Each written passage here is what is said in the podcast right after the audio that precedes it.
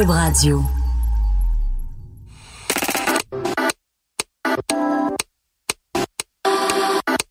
Yo, c'est Saoud. Vous êtes sur On parle d'argent, OPA pour les intimes, le podcast de Porte-Monnaie. Aujourd'hui, on s'intéressera à l'impact de l'intelligence artificielle sur l'emploi avec maître Valentine Godard, fondatrice et directrice générale de Alliance Impact Intelligence Artificielle, AIIA, et Simon Lacoste-Julien, professeur en informatique à l'Université de Montréal et membre fondateur du MILA, Institut québécois d'intelligence artificielle. L'industrie numérique promet de révolutionner le monde, de changer nos modes de vie, de trouver des solutions à des complications jusque-là inévitables. Les voitures seront autonomes, les maisons intelligentes et surtout, de nombreux jobs seront automatisés. À coup de milliards en investissement, la marche inévitable de la technologie placera des millions de robots dans les usines, des caisses automatiques dans les supermarchés, des camions autonomes sur les autoroutes et des assistants vocaux dans les bureaux. La rapide évolution des choses nous met face à un questionnement fondamental. Qu'adviendra-t-il des travailleurs? Dans les eaux glacées du calcul néolibéral, on nous dira sûrement qu'ils devront s'adapter aux exigences du marché, simplement. Ils seront les victimes collatérales du progrès, intelligence artificielle, chômage réel, qu'ils n'attendent donc pas, ces oubliés de l'innovation, que les algorithmes les prennent en compte. Pourtant, Beaucoup d'adeptes de l'intelligence artificielle y voient une opportunité pour améliorer les conditions de vie de l'ensemble de la société. Et parmi les professionnels, entre autres ceux qui sont avec nous aujourd'hui, il y en a qui pensent aux gens ordinaires. Ils souhaitent une implantation éthique, donner une âme à l'automate. Mais est-ce seulement possible? Pour l'instant, je n'ai que des questions sans réponse. Comment l'intelligence artificielle va-t-elle impacter le travail? Comment faudra-t-il gérer ces bouleversements technologiques? Comment permettre une vie décente aux populations du monde qui subiront ces changements? On en parle avec Valentine Godard et Simon Lacoste-Julien. Bonjour. Bonjour. Bonjour. Ça va bien? Alors, euh, présentez-vous, euh, s'il vous plaît, un peu plus euh, amplement que ce que j'ai dit. Quelle a été votre formation Quel est votre but dans, dans votre travail? Valentine, je, je, vous laisse commencer. OK. On va faire la version courte. Ensuite, euh, si j'en dis pas assez, vous me, vous me poserez d'autres questions. Euh, j'ai une formation d'avocate. Avant d'être avocate, j'ai fait euh, des études en sociologie et en théâtre.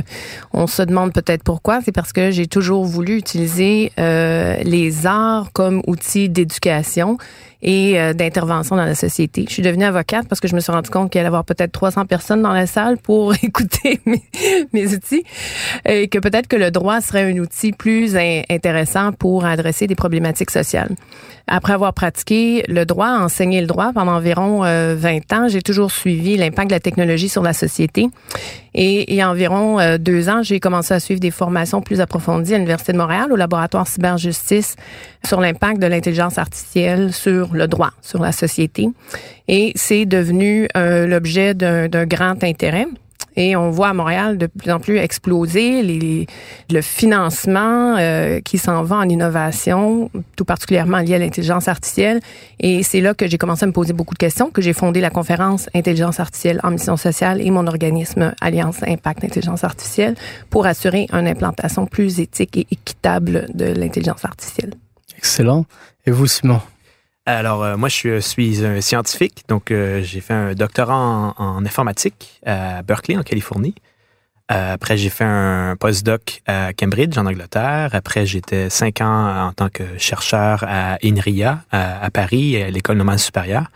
Et ben, donc, il y a deux ans, il y avait un poste qui s'est ouvert à l'Université de Montréal. Et Joshua, Joshua Benjo m'a convaincu de faire un petit retour aux sources, revenir au Québec pour euh, participer dans cette espèce de, de, projet un peu fou de créer une Silicon Mountain de l'intelligence artificielle à Montréal. Excellent.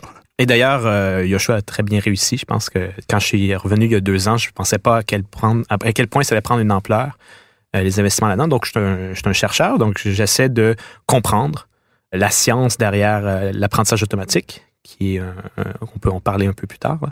Mais donc, euh, de pouvoir mieux comprendre c'est quoi les, les, les principes qui gouverne euh, les programmes qu'on fait pour l'apprentissage automatique, l'intelligence artificielle, pour pouvoir après aussi avoir des applications intéressantes, comme par exemple améliorer la, traduction automatique ou la reconnaissance vocale ou par exemple le diagnostic médical qui utilise ces techniques-là.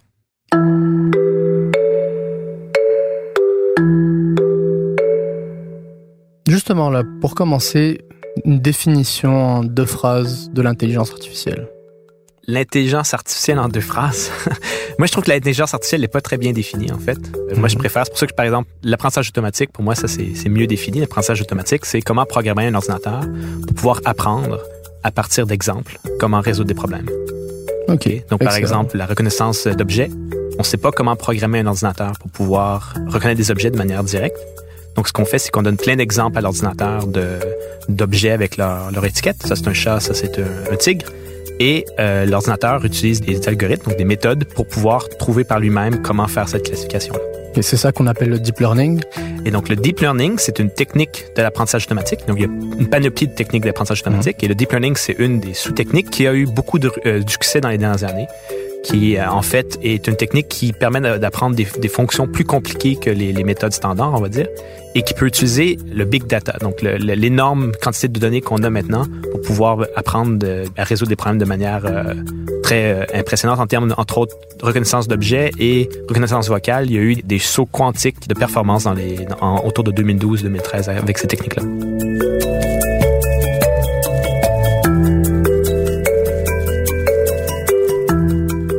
Là, récemment, là, on, en est où en termes d'intelligence artificielle, d'apprentissage automatique?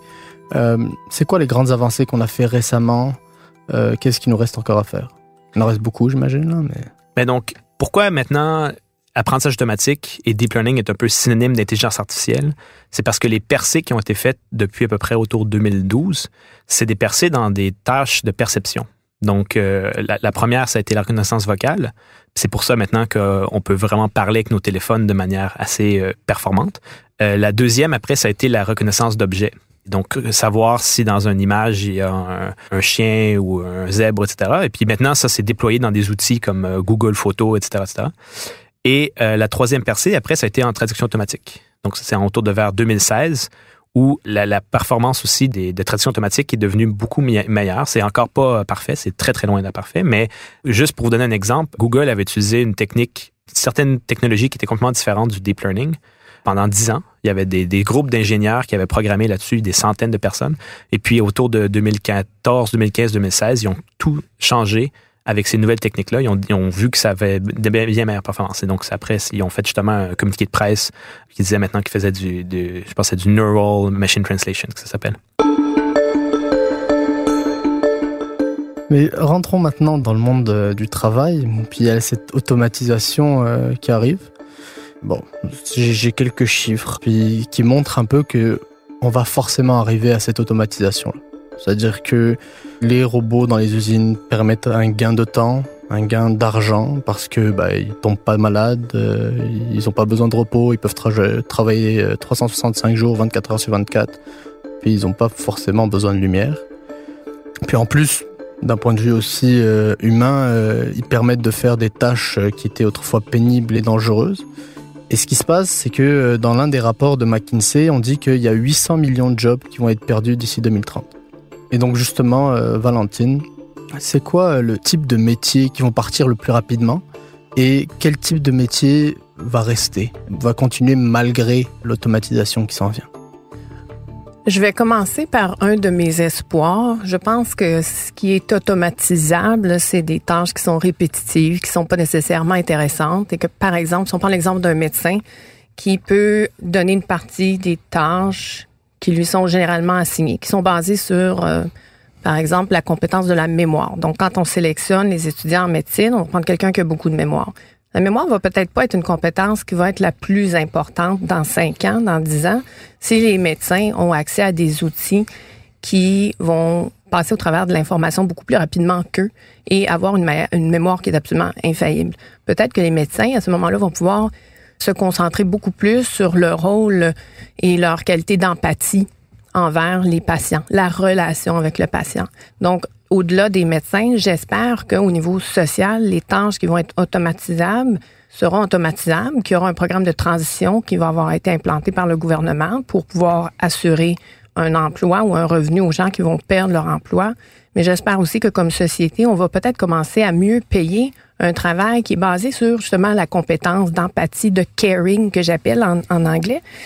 En fait, maintenant, on peut même dire que c'est un secteur qui est très féminin. Hein. 67% des femmes au, au, Canada sont encore dans un secteur de soins vers l'autre, travail social, éducation, euh, soutien administratif. On est souvent dans le soutien puis l'aide envers l'autre. Peut-être que si on optimise des tâches un peu moins intéressantes au sein du gouvernement, on peut prendre l'optimisation qu'on fait et puis mieux payer les professeurs, mettre moins d'enfants dans les classes. Donc, je pense que quand on se demande les, genres de questions que vous me posez, c'est vraiment une question de choix social, de choix politique. Ça va être important que les, les citoyens manifestent auprès de leur gouvernement qu'est-ce qu'on a envie que les emplois de, de demain soient, puis comment on va les valoriser.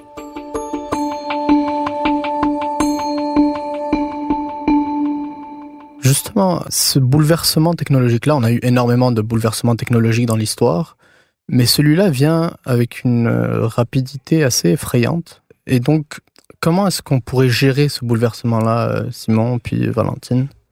Ben, je crois que c'est. De toute façon, il y, a, y, a des questions, en fait, politiques, si démocratiques, d'avoir euh, une réflexion collective sur comment on veut procéder. Donc, par exemple, à Montréal, on a la, la, la déclaration d'intelligence artificielle responsable qui a fait un processus de consultation avec euh, des citoyens, avec des experts, avec des, avocats, des politiciens, etc., etc.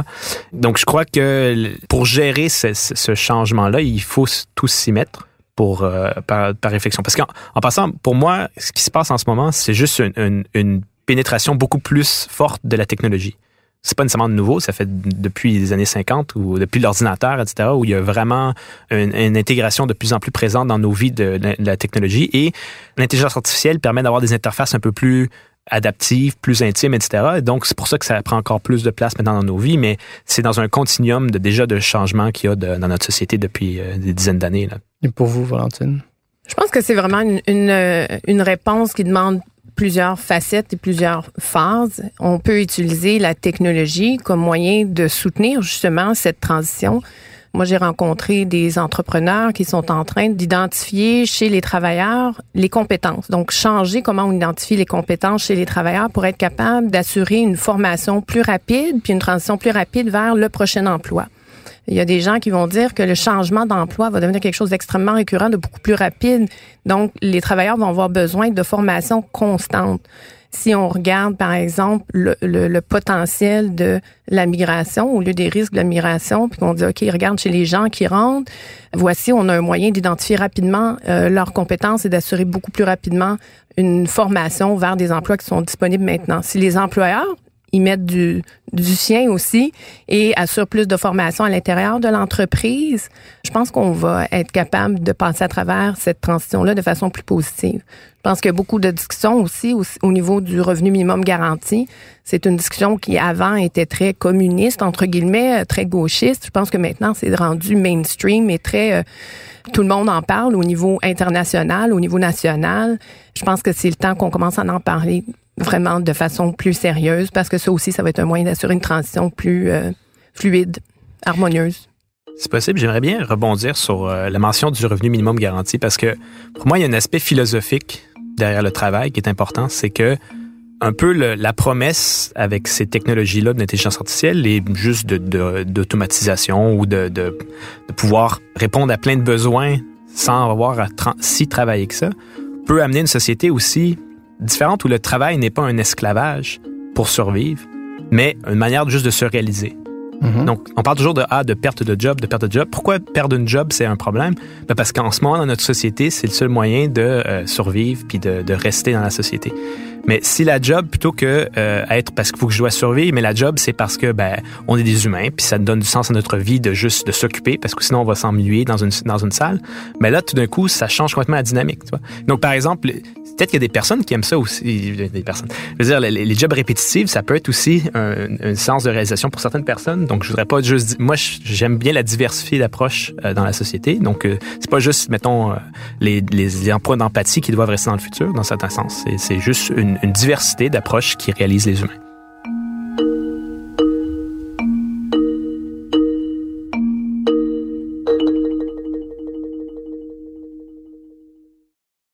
Justement, en parlant de l'importance du travail dans notre société, il y a beaucoup de choses à changer pour arriver à, à, votre niveau philosophique, euh, Simon. Au niveau de l'éducation, on est en train de faire des gens qui sont censés être prêts pour être travailleurs donc très spécialisés souvent. Il y a des gens, même en travaillant, ils n'arrivent pas à subvenir aux besoins de leur famille, etc. Donc, il y a beaucoup de changements à faire pour atteindre cet idéal où euh, on peut ou non travailler comme on le souhaite. Non? Tout à fait, mais pour moi, c'est là où il faut aller parce que, toi, on regarde s'occuper des enfants. Est-ce que c'est un travail? Pourquoi c'est pas rémunéré? Faire une start-up aussi, au départ, c'est pas rémunéré, mais ou apprendre à aller à l'école, ça, c'est, c'est pas rémunéré. Donc, pour moi, tous ces aspects-là font partie d'une vie de société euh, riche et constructive. Et puis, euh, il, faut, il faut, en effet, réorganiser la société pour pouvoir faire ça. Et pour la question de, on forme des travailleurs, bah, moi, je suis à une université, puis on forme pas des travailleurs à notre université. L'idée, c'est de, former des citoyens. Des, des, mhm. personnes qui sont capables de prendre leurs propres choix puis qui soient Ça, c'est mon, mon but. on va continuer un peu dans la philosophie. Si l'automatisation se fait, donc on se retrouve dans euh, des supermarchés sans caissière, euh, des autobus euh, sans chauffeur, etc., etc. Là, je vais un peu loin parce que je regarde souvent Black Mirror, fait que ça va. je prends beaucoup d'exemples. Il y a un peu ce côté où on déshumanise les relations quotidiennes, qui semblent superficielles aujourd'hui, mais euh, aller au supermarché, puis dire bonjour à la caissière, puis parler un peu, etc., ça fait partie de notre quotidien, ça fait partie de notre humanité. Puis enlever ça, est-ce que ça nous plonge pas un peu dans un individualisme encore plus grand? Donc il y a un défi des relations humaines et comment est-ce qu'on pourrait gérer ça pour euh, Valentine puis Simon? Moi, je répondrais en, en, deux parties. Je pense qu'il y a beaucoup d'écoles dans le moment qui mettent un énorme accent sur apprendre à programmer aux enfants. Puis je pense que c'est un peu problématique. Il faut vraiment garder l'emphase sur les compétences sociales, les relations sociales, puis ça s'enseigne dans les écoles. Moi, j'ai eu la chance de, de vivre, voyager, d'être dans différents pays, d'avoir mes enfants dans différentes provinces canadiennes. Il y a différentes approches à comment on enseigne les compétences sociales dans les écoles. Je pense qu'on a un défi maintenant dans notre système scolaire au Québec. On a l'opportunité de changer. Puis je pense que ça va être très important de garder un œil là-dessus. L'autre chose, c'est que je pense qu'à un niveau plus euh, global, l'humain va toujours avoir besoin de relations avec les autres. Donc, la façon qu'on interagit avec les autres, les lieux qui sont créés par les entreprises privées pour permettre ce rassemblement-là va changer. Je donnerai deux exemples euh, commerciaux. Il y a le centre Rockland ici à Montréal qui a complètement transformé l'intérieur de son magasin.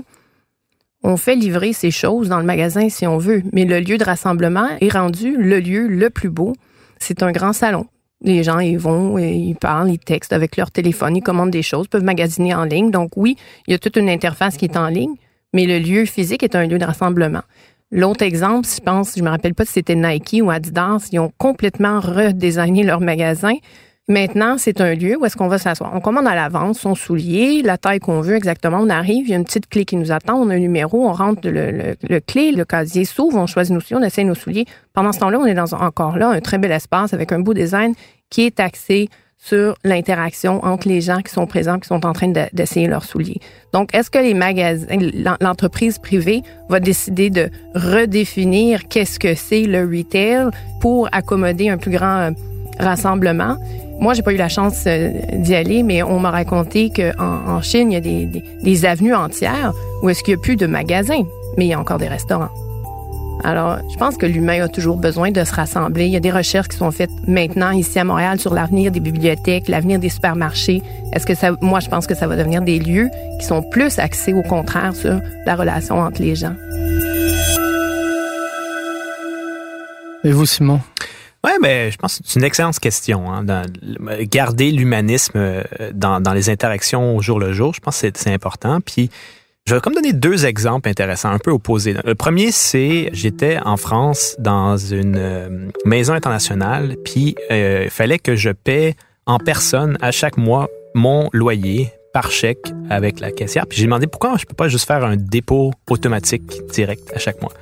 Puis là, la, personne m'a répondu, ouais, mais à quoi je servirais ici? Puis, OK, est-ce que c'est super enrichissant pour ma vie d'avoir à aller à, l'entrée, puis c'est pour cette personne-là? Moi, personnellement, je suis tout à fait content avec mon dépôt automatique direct. Par contre, on peut choisir plus par design de société de c'est quoi qu'on veut comme interaction, puis c'est quoi qui est important pour les humains pour s'épanouir, etc. Et donc, par exemple, pour le transport, ça, maintenant, ils sont en train de re-réfléchir c'est quoi l'espace pour le, transport euh, dans la vie de tous les gens. Par exemple, en ce moment, le transport, c'est comme une espèce de mal. Ah, je m'en vais du point A au point B, il faut que j'aille le plus vite possible, etc., etc. Maintenant que tu commences à avoir des voitures autonomes, etc., tout d'un coup, on peut rendre l'expérience beaucoup plus comme, ben, en fait, c'est un, cheminement, puis c'est une expérience intéressante. Donc, pour pouvoir, donc, les personnes pourraient être à plusieurs dans le transport pour pouvoir interagir puis parler, euh, parce qu'ils sont, ils pas besoin de conduire, hein, donc, euh, ou lire un livre, etc. Donc, ça devient plus des, des moments épanouissants et on design le système en conséquence. Donc, on prend dans la manière dont on euh, design l'automatisation, on prend en considération l'humain, c'est ça que vous dites? On devrait on euh, devrait. ok, je pas que le fait pas en fond. Puis, mais moi, je pense que l'idéal, puis ce qu'on pousse, de toute façon, nous à Montréal, en, beaucoup, là, c'est justement l'aspect, garder l'humain dans tout ça, garder l'aspect éthique, garder euh, les conséquences, etc., etc. Je vais revenir un peu aux gens qui, euh, enfin, aux jobs qui vont être perdus un peu partout en Occident, etc. Comment est-ce qu'on devrait gérer ces gens-là? Qu'est-ce qu'on devrait leur proposer comme service pour qu'ils se reconvertissent, pour qu'ils continuent à subvenir à leurs besoins et à ceux de, leur famille? Valentine?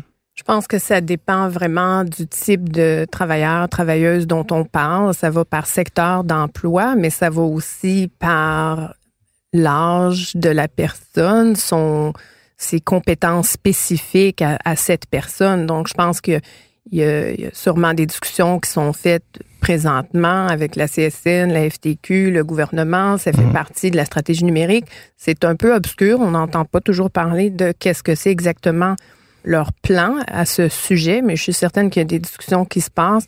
Par contre, ce serait peut-être intéressant d'impliquer un peu plus les travailleurs sur ces questions-là. Dans le moment, on, Peut-être que le gouvernement en parle, peut-être que les gros syndicats en parlent, mais on n'en parle pas beaucoup sur, sur le terrain. Moi, quand je vais magasiner, euh, je peux pas l'abbé, les travailleurs ont tous peur de perdre leur emploi. Ils savent pas quand ils vont perdre leur emploi. Ils ont vraiment, ils travaillent avec cette crainte-là. Donc, ça serait peut-être intéressant d'avoir des consultations citoyennes spécifiquement sur ces questions.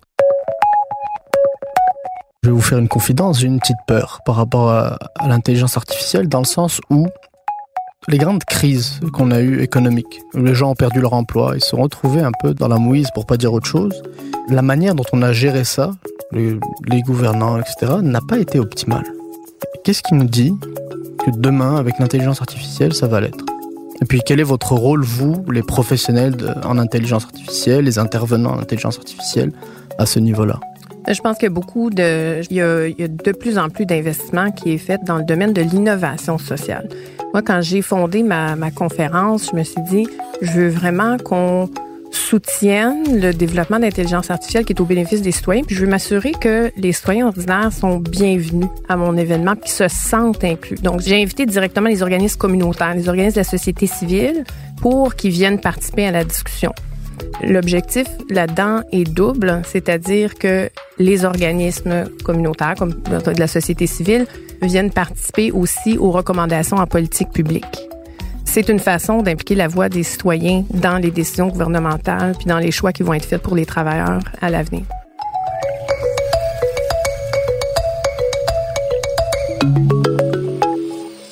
Comprends l'inquiétude. Euh, si tu regardes notre société, euh, en ce moment, une société néolibérale, tu regardes Trump aux États-Unis, c'est pas très euh, positif d'un certain point de vue. Par contre, moi, je suis un optimiste. Et aussi, euh, par chance, euh, je peux partager certains aspects de, la communauté d'intelligence artificielle qui est intéressant. C'est que on est beaucoup comme ça dans cette communauté-là. Et, entre autres, les, chercheurs qui ont été responsables derrière beaucoup de ces percées récentes, comme on parle de Yoshua Bengio, mais aussi euh, Yann Lequin, etc., on partage beaucoup des valeurs beaucoup plus sociales, plus de partage, puis d'améliorer la société, puis d'avoir ces enjeux-là en tête. Et du fait maintenant que cette technologie-là prend autant d'impact dans la société, ben, on peut parler justement du revenu minimum garanti dans, dans des chambres de commerce parce qu'on a leur, leur, oreille d'un certain côté. Donc, je pense peut-être, on est en 2018, on va pouvoir plus avancer dans le futur avec des mesures beaucoup plus progressistes. Et ça, juste pour revenir au financement qu'on commence à voir émerger, le gouvernement fédéral a une nouvelle euh, enveloppe pour l'innovation sociale. Mhm. Je pense que ça, c'est aussi, il y, a, le revenu minimum garanti qui est comme une espèce de padding de sécurité, mais aussi si on veut favoriser une innovation qui est plus inclusive de tous les citoyens, donc aussi des travailleurs qui vont perdre leur emploi, des organismes qui travaillent avec ces, euh, là ça va être extrêmement important pour plusieurs raisons de financer l'innovation sociale. Puis on voit ça au niveau international. Taïwan finance énormément l'innovation sociale. Puis ça va être, euh, je pense qu'il y a des développements récemment qui ont été annoncés juste aujourd'hui même euh, par le gouvernement du Québec. Donc, à surveiller parce que c'est une belle solution, une belle piste de solution. Mais après, il y a, ce côté-là où les gens en savent très peu sur l'intelligence artificielle. Donc, euh, pour pouvoir les inclure, est-ce qu'il ne faudrait pas justement essayer de démocratiser ce qu'on sait et de vulgariser ce qu'on sait sur l'intelligence artificielle? Comment est-ce qu'on pourrait faire ça? Comment vous, est-ce que vous, est que vous allez par exemple dans des, euh, je sais pas, dans des écoles, dans des cégeps, dans des usines, parler à des gens pour leur expliquer les impacts que pourrait avoir l'intelligence artificielle chez eux? Ouais, ça me surprend que tu dis que les gens en savent peu parce que je regarde, en tout cas, nous, le MILA, on est très présent dans les médias. Dans euh, Yoshua qui va, tout le monde en parle. Euh, moi, j'interviens régulièrement aussi, par exemple, avec les syndicats leur partager c'est quoi qui se passe en ce moment parce qu'ils se préparent beaucoup. Puis la, déclaration, le processus de consultation avec la déclaration de Montréal, l'intelligence sociale responsable, c'est exactement ça aussi, c'est d'avoir euh, que les gens s'informent puis qu'ils s'impliquent dans le processus. Excellent. Et à la conférence Intelligence artificielle en mission sociale, une des façons qu'on atteint cet objectif de littératie numérique, c'est d'avoir des startups qui utilisent euh, l'intelligence artificielle pour le bien de la société, expliquer en termes clairs mais simples comment ils utilisent le machine learning, l'intelligence artificielle pour leur objectif. Et tous les startups qu'on présente s'adressent à une problématique qui est du secteur social. Donc, on est intelligence artificielle en travail social, intelligence artificielle en gérontologie, comment garder les personnes âgées chez elles. Donc, c'est vraiment intéressant d'avoir les personnes expliquées en termes simples avec les organismes de la société civile qui sont présents pour euh, entendre et poser des questions. Donc, c'est une façon de transmettre l'information. Il me reste deux petites questions. Une qui fait peur à tout le monde et une qui me fait particulièrement peur à moi. On va pas beaucoup parler de peur. Donc, en termes de consommation d'énergie, il est dit que le numérique, d'ici 2030, va avoir à peu près entre 20 et 50% de la consommation mondiale d'énergie. Dans ce numérique-là, l'intelligence artificielle va prendre de plus en plus de place. Et on est dans des sociétés où l'environnement pose de plus en plus de problèmes. La manière dont on gère notre environnement pose de plus en plus de problèmes. Est-ce que en intelligence artificielle, dans votre domaine, est-ce qu'on s'intéresse justement à ces questions-là et comment est-ce qu'on veut les gérer? Euh, Oui, moi je peux je peux te parler par exemple des recherches qui se passent à Berkeley de euh, utiliser les techniques d'intelligence artificielle pour optimiser les ressources. Utiliser, par exemple, euh, éteindre les serveurs quand ils n'ont pas besoin, et puis de planification, de, de calcul, etc. Donc, euh, donc, il y a des recherches qui se font aussi pour mieux utiliser les ressources. Il y a des recherches aussi qui sont, qui sont utilisées pour, pour mieux prédire, le, modéliser le climat, des trucs comme ça. Donc, donc tout ça, c'est relié. Maintenant, la question qui me fait peur, particulièrement, c'est que au bureau, il y a toujours eu des outils de gestion dans tous les bureaux. Il y avait des outils de gestion et là ils sont en train de devenir de plus en plus performants. Ils sont de plus en plus en train de céder euh, de l'intelligence artificielle. Et là il y a BetterWorks, euh, une entreprise de la Silicon Valley qui développe un programme qui analyse les conversations sur Slack entre collègues en utilisant le traitement automatique du langage naturel pour repérer les propos discriminatoires. Et il y en a d'autres des comme ça. Et donc, est-ce qu'on peut poser une limite à la technologie pour garder la spontanéité entre les humains? Là, ça me fait peur, parce que moi, des fois, je dis des choses à mes collègues, sais, on rigole, etc. S'il y a une intelligence artificielle qui va capter mes propos et qui va dire lui euh, il a moins 5, je sais pas, en humour, est-ce que ça va est-ce que ça va pas impacter les relations des gens qui eux auront pu garder leur travail après l'intelligence artificielle? Moi, je pense que je partage votre crainte. Je pense que c'est une mauvaise utilisation de l'intelligence artificielle, du natural language processing. Je pense qu'il faut faire des choix comme société. Qu'est-ce qu'on accepte comme type d'utilisation, puis qu'est-ce qu'on n'accepte pas. Puis j'amènerai votre question à un niveau un petit peu plus global. L'application de l'IA en ressources humaines, elle est vraiment utilisée, développée dans le moment pour créer des produits pour les employeurs. Il n'y a pas beaucoup de développement d'outils qui utilisent l'IA qui est au service des employés. Il y a beaucoup de développement qui est au service de compagnies d'assurance qui ont des ententes avec les employeurs. Aux États-Unis, les compagnies d'assurance achètent des hôpitaux. À un moment donné, le niveau de contrôle, le niveau de pouvoir est très débalancé. Donc, oui, je partage votre crainte, puis j'amènerais ça à un niveau plus global, en fait. Et puis, je pense que c'est pour ça que la conversation doit être amenée aux, citoyens, puis qu'il y a des choix politiques, des choix sociaux qui sont à faire de façon euh, très urgente. J'encouragerais vos auditeurs à aller voir justement le site web de la Déclaration de Montréal pour l'intelligence artificielle responsable parce qu'il y a des principes qui ont été énoncés là-dessus, justement, entre autres vie privée, euh, autonomie, et, etc. Donc, qui répondent à ces questions-là parce que moi, je suis tout à fait d'accord avec votre crainte. Moi, j'ai pas envie que mon employeur commence à, à tout analyser de mes, mes, conversations. Et puis, pour moi, je pense qu'on peut décider d'avoir des limites légales sur le sujet qui fait que ce genre de truc n'est pas juste pas permis. en tant que société, on peut faire un choix de société et dire, écoute, nous, on, veut pouvoir avoir des interactions libres qui sont pas micro-managées par Big Brother. Merci Maître Valentine Godard, fondatrice et directrice générale de Alliance Impact Intelligence Artificielle. Et Simon Lacoste-Julien, merci aussi, professeur en informatique à l'Université de Montréal et membre fondateur du MILA, Institut québécois d'intelligence artificielle. Merci à Bastien Gagnon La France à la réalisation. Merci à Philippe Seguin au montage. C'était Saoud de Porte-Monnaie, une production Cube Radio. À la prochaine.